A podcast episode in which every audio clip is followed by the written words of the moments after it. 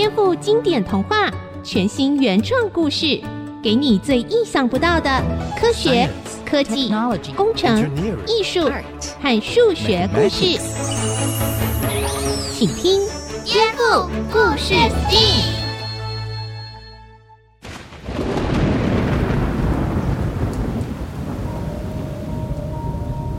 欢迎收听《颠覆故事 STEAM》，我是小青姐姐。今天呢、我们要来听这个故事呢，叫做《雷公与电母》哦。小朋友，你知道每次在下雨之前都会有哪些自然现象吗？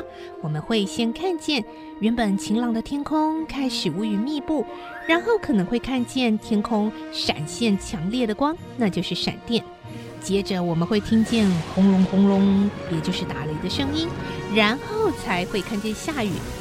但是为什么会先有闪电才有雷声呢？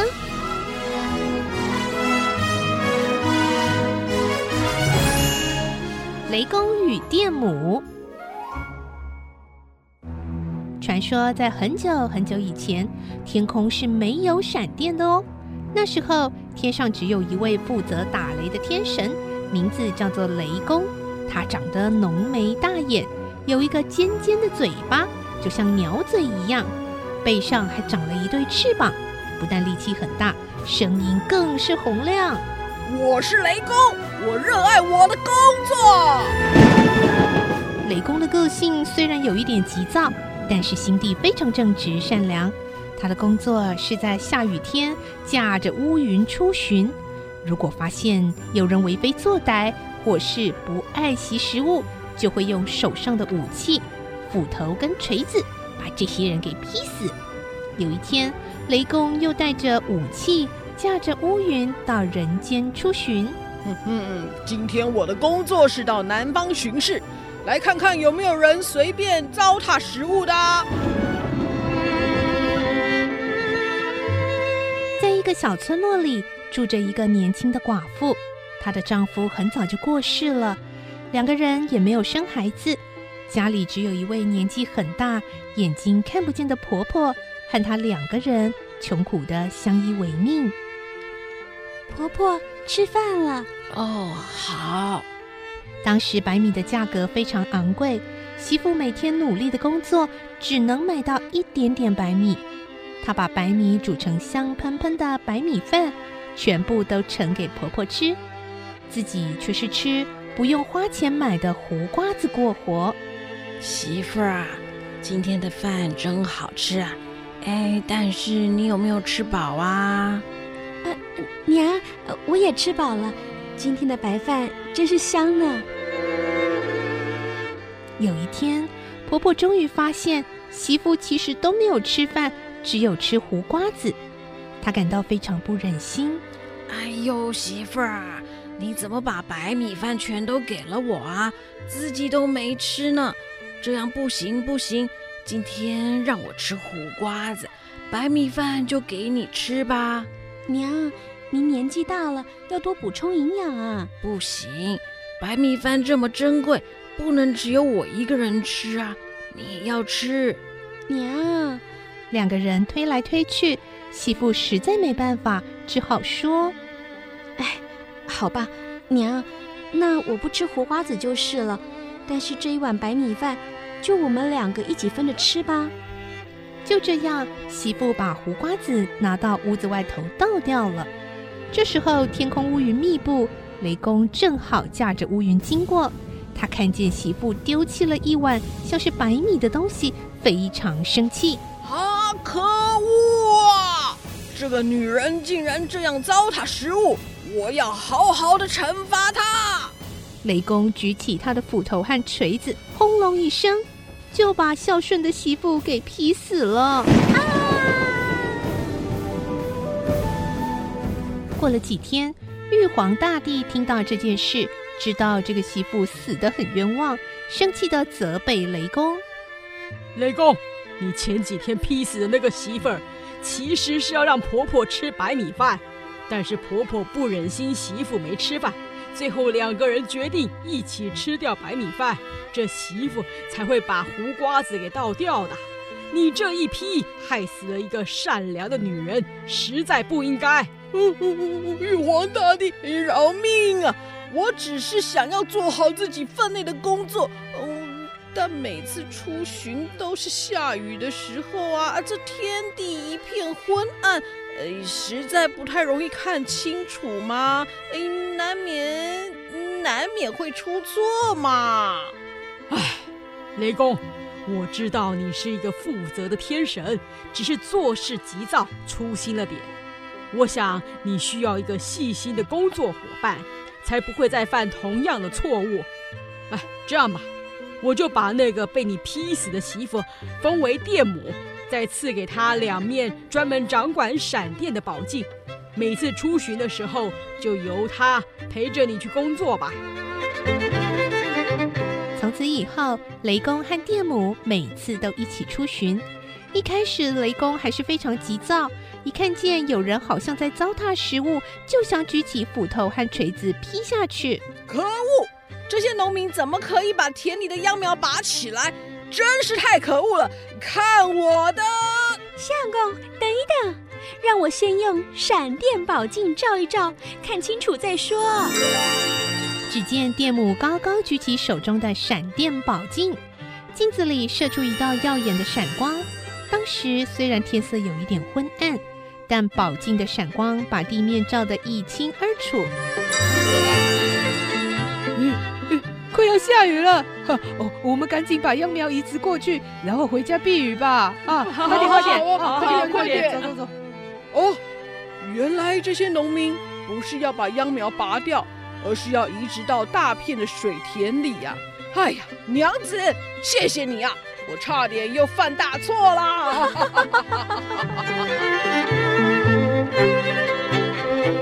从此以后，雷公非常信任电母，每次要打雷之前，就会先请电母用闪电宝镜把大地照个清楚，才决定要不要打雷惩罚坏人。这就是为什么我们会先看见闪电的光，然后才听见打雷的声音喽。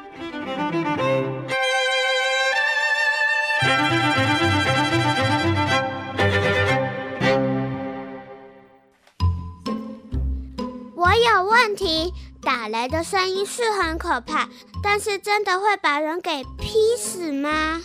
哎，真的哎，我们只听过被闪电电到，没听过被雷给劈到啊！哎，真纪哥哥，这个故事是不是有一点问题啊？没错，小田真细心。其实打雷啊，并不会劈死人哦，它的声音顶多只会很大声，把人吓一跳罢了。而且光速呢，比音速可是要快得多了。声音在空气里呢，一秒可以走三百四十公尺，已经够快了吧？但是啊，光光的速度一秒可以走三十万公里哦，不是公尺，公里哦。哇塞，也差太多了吧？哎，再说到电母的闪电啊，这杀伤力才可怕，可是会让人触电而死哦。所以，真正科学的雷公和电母的故事，应该要像这样演才对。娘子，娘子，等等我啊！哼，雷公这个笨重的家伙，动作这么迟钝。哎，其实他的工作啊，应该要交给我，让我这种光速赛跑选手来做，才有效率啊。哦，我看到有人在浪费食物了。看我的闪电霹雳光！啊、娘子，娘子，那个太太只是在回收厨余啊！啊，快下雨啦！啊，还有闪电啊，我得快一点！哎呀，我好危险，电光好亮啊！啊，这道闪电怎么这么近啊？真是太可怕了！哎，自从这个电母啊被玉皇大帝许配给雷公之后。就成了天上的闪电女王。其实它的个性急躁，身段又非常灵巧。结果呢，总是因为跑得太快，常常一不小心呢、就放出它的闪电霹雳光，把人类电得惨兮兮。大大帝，呃，我很感谢你当年把电母许配给我，让我这个大老粗可以组成自己的家庭。可是他真的跑得太快了，每次我想要先提醒他，却总是追不上他的脚步，哎，让人类常常被电到。哎呦，我想劝劝他，又怕被他电，哎呀，这怎么办呢？这这该怎么办才好呢？哎，东海龙王，你可有什么好办法？呃，启禀玉皇大帝啊，电母的闪电霹雳光威力确实惊人，但是啊，我有注意到一件事。哦，什么事？哎，我有一只定海神针，是用来镇住大海、稳定海象的宝物。每年我会让定海神针浮出海面进行保养。如果刚好遇上大雷雨，电母的闪电霹雳光就会打中定海神针，哦，每一次都把我吓一大跳呢。哦，然后呢？你继续说。哎，我发现啊，定海神针可以吸附闪电。如果我们协助人类用金属打造末端尖锐、一根像是棒子的针，外观呢，嘿嘿，嗯，就是我龙王的肖像啊，呵呵呵，呃，然后把这个针啊装在屋子的屋顶。也许就能吸附闪电，让人类不会再受害了。哎呦，龙王，你到底在说什么？我都听不懂哎。啊，没关系啊，让我先把镜头转进摄影棚，邀请各位天神一起来参加。龙王猜谜百万大挑战。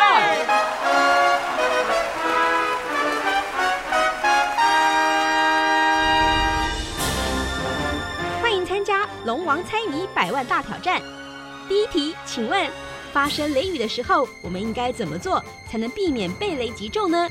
第一，立刻跑到大树下躲避；第二，身体平躺贴住地面；第三，立刻寻找房屋或有岩石遮蔽的地方躲避；第四，准备避雷针，佩戴在头上。我知道，我知道，那个哦，身体要平躺贴地上啦。呃，我觉得应该要躲在大树底下呢。才不是呢，准备好避雷针才安全呐。哦哦，你们全都答错喽。而且回答避雷针的人反而特别危险哦。虾米？呃呃，避雷针没有用吗？啊啊，为什么？好，这边蒸汽哥哥来解释一下。很多人觉得啊，只要佩戴避雷针就可以躲避雷击了。这个观念啊，可是大错特错喽。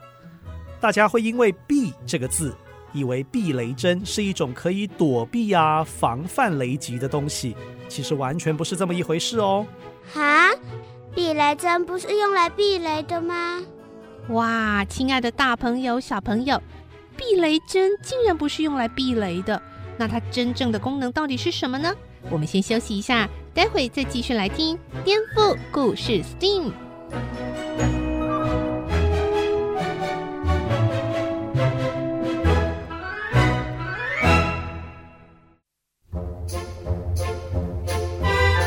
欢迎回到颠覆故事 STEAM。接下来我们就要请蒸汽哥哥继续告诉我们，避雷针到底真正的功用是什么呢？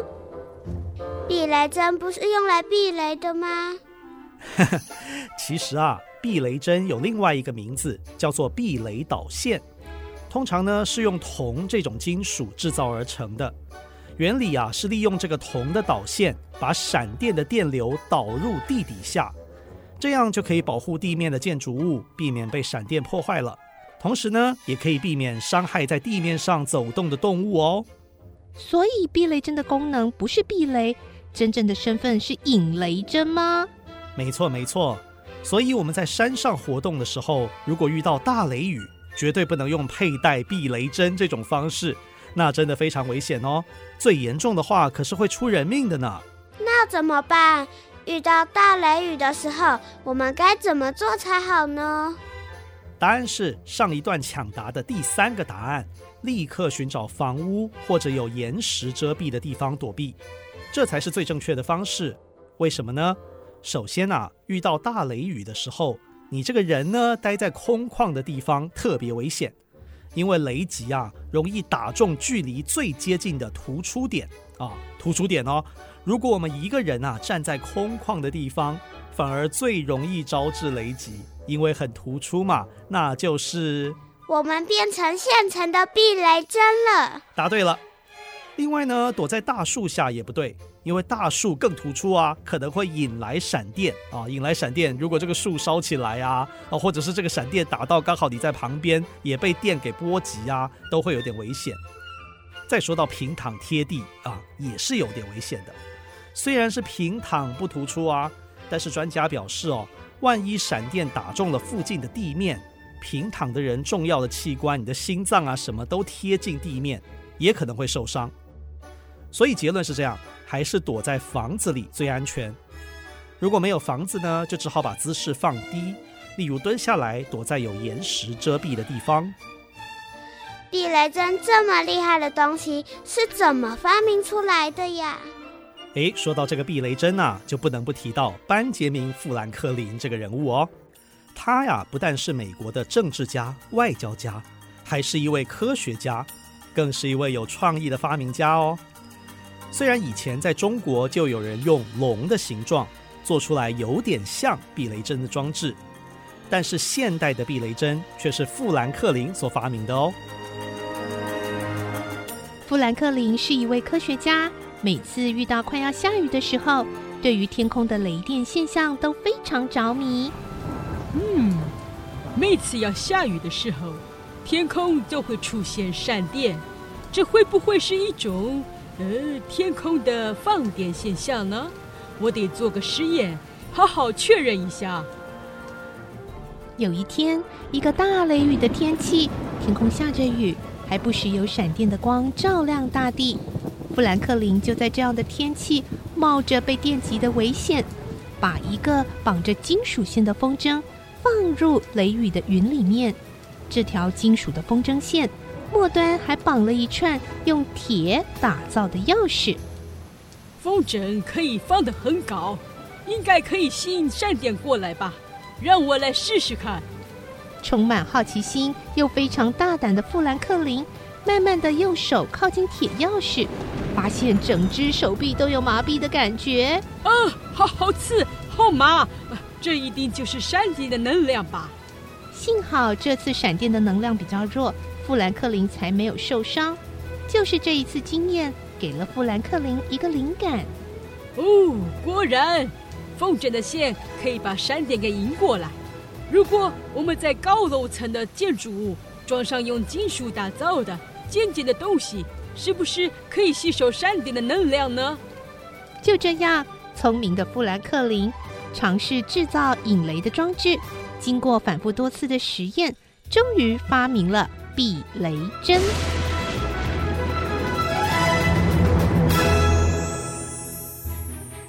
哦，原来避雷针是富兰克林这个美国人发明的。可是雷公电母是中国的天神呀，难道他们还得跑去美国全世界跑透透吗？哎，那里怎么有个人在下雨天放风筝啊？他是不是故意要把风筝弄坏啊？哎，真是太顽皮了！我要用闪电来吓吓他。哎呀，娘子，娘子，你等等，那个人不是在玩风筝，他是在做研究啊！啊，好刺，好麻，这一定就是闪电的能量吧？切，这次的闪电霹雳光真不够力，都是因为美国距离中国太远了，每次都害我时差没调好，今天又没睡饱了啦。哼。下次呢，我一定要先充饱电，才能大展神威。啊，好险啊！刚刚娘子差点把美国重要的发明家给电死了。这富兰克林，你这小伙子，算你运气好，快点把避雷针给我发明出来吧。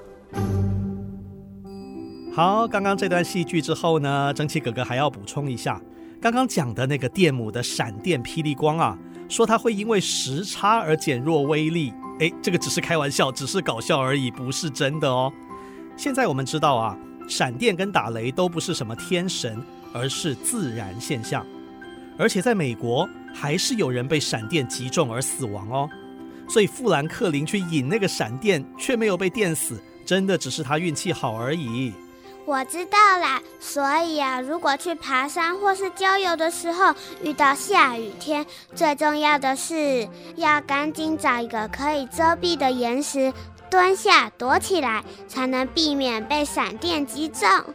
没错没错，另外下雨天也不要放风筝哦，不然啊，如果被电母的闪电霹雳光给击中，就会变成烧烤人肉了，太可怕了。以前我们小时候啊，爸爸妈妈总是会告诉我们要把饭全部吃光光，浪费食物会被雷公打死哦。现在我们知道，虽然打雷只有声音大，真正有威力的是闪电，但是这个不能随便浪费食物的概念，到现在其实还是很正确的哦。那小青姐姐有被骗到吗？有啊，我每次都很害怕被雷打到，所以都有乖乖把饭吃光光哦。没错，爱惜食物啊，真的很重要。我觉得现代人的生活没有像以前那样物质缺乏，甚至可以说是资源太丰富了一点。结果呢，很多人都忘了节俭的重要，甚至浪费诚信，浪费食物，真的很不应该呢。好吧，那我以后会乖乖吃饭，就算有不喜欢的东西，也会努力吃下去的。嗯，小田真棒。可是啊，小青姐姐，你不是很讨厌吃苦瓜吗？蒸汽哥哥，你不是不喜欢吃青椒吗？就算不喜欢，你们也要乖乖吃光光哦。啊，这个不会吧？各位大朋友、小朋友，我是蒸汽哥哥。今天我们节目，哇哦，讲到雷公与电母的故事哦。我们谈到说，光的速度这么惊人的快啊，每秒可以绕地球七圈半。不过这边要补充一下啦，其实光是直线行进的，不会绕圈啊。这只是一种形容而已，形容这个光的速度很快哦，每秒三十万公里，折算起来可以绕地球七圈半。可是这么快的速度，人类怎么量得出来呢？哦，我们今天就为大家请教到台大物理系的高永全老师，老师是不是可以来为我们回答这个问题？光这个速度非常的快，那其实自古以来就不断的有人想要用我们最容易想象的办法去测量光速，例如说，你就安排两个人距离很远的距离，两个人拿个灯笼，然后你让这个灯笼遮住跟不遮住，去发出光，然后。对方收到信号之后，就马上又把这个信号传回来。那你去测量出说光在两个点之间来回所需要的时间，去测量出它的光速。可是因为光实在太快了，用这种方法几乎是瞬时，这个光出去就回来了，你根本没有办法量到光的速度。